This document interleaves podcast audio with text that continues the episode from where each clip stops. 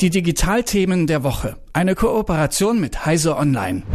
1, 2, 3, 4, 5, Hallo, basteln. Das sind nicht einfach unzusammenhängende Worte, sondern die beliebtesten deutschen Passwörter. Nicht nur sich all diese Passwörter zu merken, die wir täglich benutzen, ist super nervig, sondern auch immer wieder neue zu generieren. Denn wir wissen ja, ein Passwort alleine reicht nicht. Deshalb wäre es natürlich umso schöner, wenn wir Passwörter ganz einfach abschaffen könnten. Mein Kollege Lars Fein hat vor ziemlich genau zwei Monaten in der Vormittagssendung hier auf Detektor FM über den Fido-Standard gesprochen.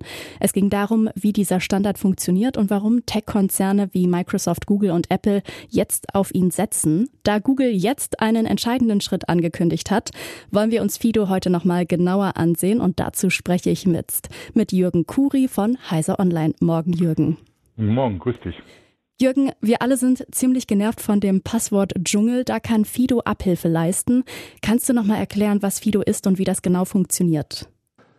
Nun, Fido möchte tatsächlich erreichen, dass man sich komplett ohne Passwörter äh, anmelden kann und das im Unterschied zu anderen Ansätzen, die es für sowas bislang gegeben hat, auch noch recht komfortabel für, für den User. Wenn ich mich für Fido anmelde, werden im Prinzip zwei Schlüssel generiert, ein privater und ein öffentlicher Schlüssel. Der private Schlüssel, der wird nirgends bekannt gegeben, der ist auf meinem Gerät gespeichert und abgesichert in der sogenannten Fido-Sicherheitszone. Äh, die wird immer nur freigegeben dadurch, dass ich mich äh, da anmelde, beziehungsweise halt über einen Fingerabdruck äh, das freigebe oder über einen externen Token freigebe. Und wenn ich dann mich irgendwo anmelden will, dann schickt dieser Server eine Anforderung an mich äh, mit dem Public Key äh, und einer Zufallszahl. Und ich muss die dadurch beantworten, dass äh, ich mit dem verschlüsselten, also mit dem privaten Key tatsächlich eine Antwort schicke, die mit dieser Zufallszahl tatsächlich äh, äh, eine, ein Ergebnis erzeugt hat und dadurch kann der Server sagen oder so, das ist wirklich derjenige, der das, der das macht. Ich, das macht im Prinzip die Software für mich selber, für das Betriebssystem, das Smartphone oder der PC, wo auf dem Fido unterstützt wird. Da muss ich überhaupt nichts tun, sondern ich muss mich nur einmal registrieren, um diese beiden Keys zu registrieren. Die sind eben kryptografisch abgesichert durch verschiedene Methoden, so dass man die auch nicht extern auslesen kann einfach. Also es ist nicht wie mit dieser Authentifizierungs-App, wo man dann immer noch mal diesen Code eingeben muss, den man bekommt, sondern es ist automatisch dieser Schlüssel generiert und dann ist der da. Richtig, ja. Ich muss es einmal freigeben, im, zum Beispiel über eben Fingerabdruck, über einen Token, dass, dass er dann antworten darf. Äh, das ist so ein bisschen so ähnlich wie diese Authentifizierungs-Apps. Nur diese Authentifizierungs-Apps sind natürlich nicht in diesem Sinne kryptografisch abgesichert, haben immer noch Möglichkeiten, dass da Phishing betrieben wird oder dass da äh, sich jemand dazwischen schaltet. Genau, Passwort, äh, Stichwort, nicht Passwort, Stichwort Phishing. Herkömmliche Passwörter, Passwörter sind ja nicht so richtig sicher. Da gibt's immer wieder Sicherheitslücken. Wie sieht es denn bei Fido aus? Also die, die, dieses Verfahren Challenge and Response, wie man das nennt, das ist bei Fido kryptografisch abgesichert. Der geheime Schlüssel bei mir, der wird ja nirgends äh, weitergegeben. Der wird nicht, nicht äh, irgendjemandem bekannt gegeben. Und der öffentliche Schlüssel, der kann, nutzt einem Angreifer überhaupt nichts, weil er muss zusätzlich noch den Zufallszahl generieren, die sich eben jedes Mal ändert.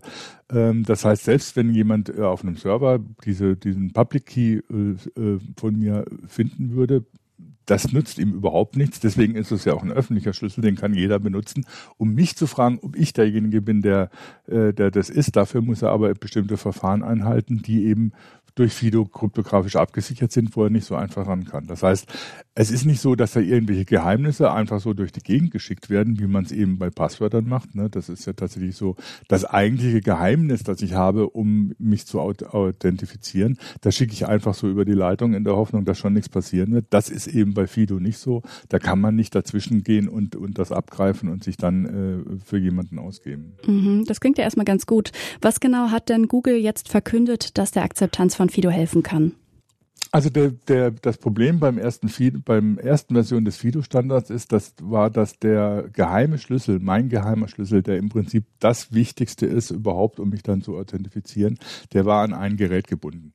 Ähm, das hat die Fido-Allianz in der zweiten Version des Standards, der jetzt aktuell ist, geändert. Das heißt, dieser Schlüssel kann tatsächlich über verschiedene Geräte hinweg synchronisiert äh, werden äh, so dass ich von je, verschiedenen Geräten aus dieselbe äh, Fido-Instanz benutzen kann.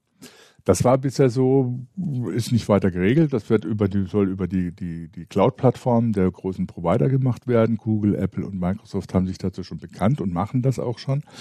Nun ist es so, dass im FIDO 2 Standard nicht festgelegt ist, ob wie, wie jetzt diese Synchronisation verlaufen soll, ob die abgesichert wird oder nicht. Und da haben Microsoft und Google bislang gesagt, naja, das machen wir wie mit unseren Passwort-Saves, den geheimen Schlüssel, da können wir schon drauf zugreifen.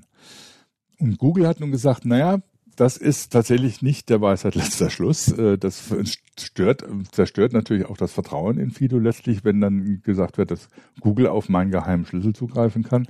Wir machen das in Zukunft so, dass tatsächlich diese Synchronisation Ende zu Ende verschlüsselt wird. Das heißt, die Weitergabe der Schlüssel auf andere Geräte läuft zwar über den, den, den die Google Cloud, ist aber vom Gerät selber nochmal verschlüsselt, so dass Google nicht auf diese Schlüssel zugreifen kann. Das heißt, äh, diese, dieser äh, geheime Key von mir, den, der wichtig ist für die Video-Authentifizierung, auf den kann Google nicht zugreifen, weil es eben die Synchronisation selbst verschlüsselt abwickelt.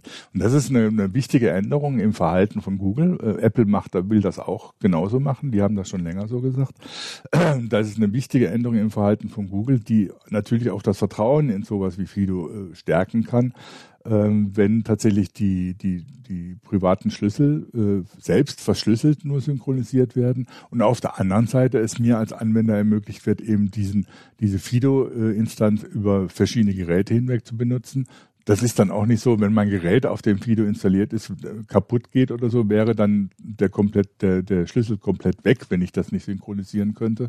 Und wenn diese Synchronisation zusätzlich abgesichert ist, dann macht natürlich Fido nochmal zusätzlich zu einem wirklich äh, guten Ersatz für eine Passwort-Authentifizierung. Äh, äh, mhm. Jetzt hätte ich gerne noch eine kleine Einschätzung von dir.